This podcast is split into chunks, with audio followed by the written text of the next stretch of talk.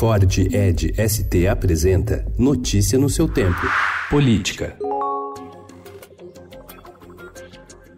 Em nova derrota para a Lava Jato, o Supremo Tribunal Federal formou ontem maioria a favor de uma tese que pode levar à anulação de uma série de condenações impostas pela operação e, no limite, beneficiar o ex-presidente Lula, preso desde abril do ano passado. Seis dos onze ministros que compõem a corte já aceitaram o entendimento de que réus delatados têm o direito de falar por último nos casos em que também há réus delatores, aqueles que fecharam acordos de colaboração premiada. O presidente do Supremo, Dias Toffoli, informou que seguirá a mesma tese, mas decidiu decidiu concluir a análise do caso na próxima quarta, quando a corte estiver completa.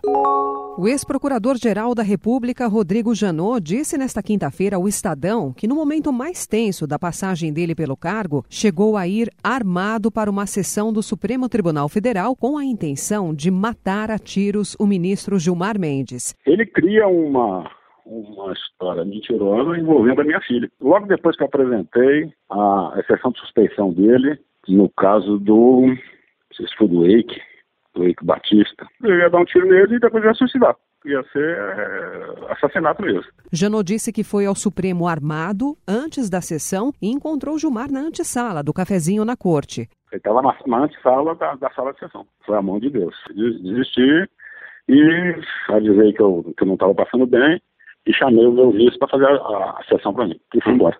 Foi a mão de Deus. O desembargador do Tribunal Regional Federal da Segunda Região, Ivan Atier, deu liminar para o ex-presidente Michel Temer poder viajar à Inglaterra. O MDBista havia sido convidado para fazer uma palestra na Oxford Union. No entanto, o juiz da Lava Jato do Rio, Marcelo Bretas, havia negado. Atier afirma que Bretas fundamentou a decisão em sua opinião pessoal sobre a necessidade da prisão cautelar afastada pelo Superior Tribunal de Justiça.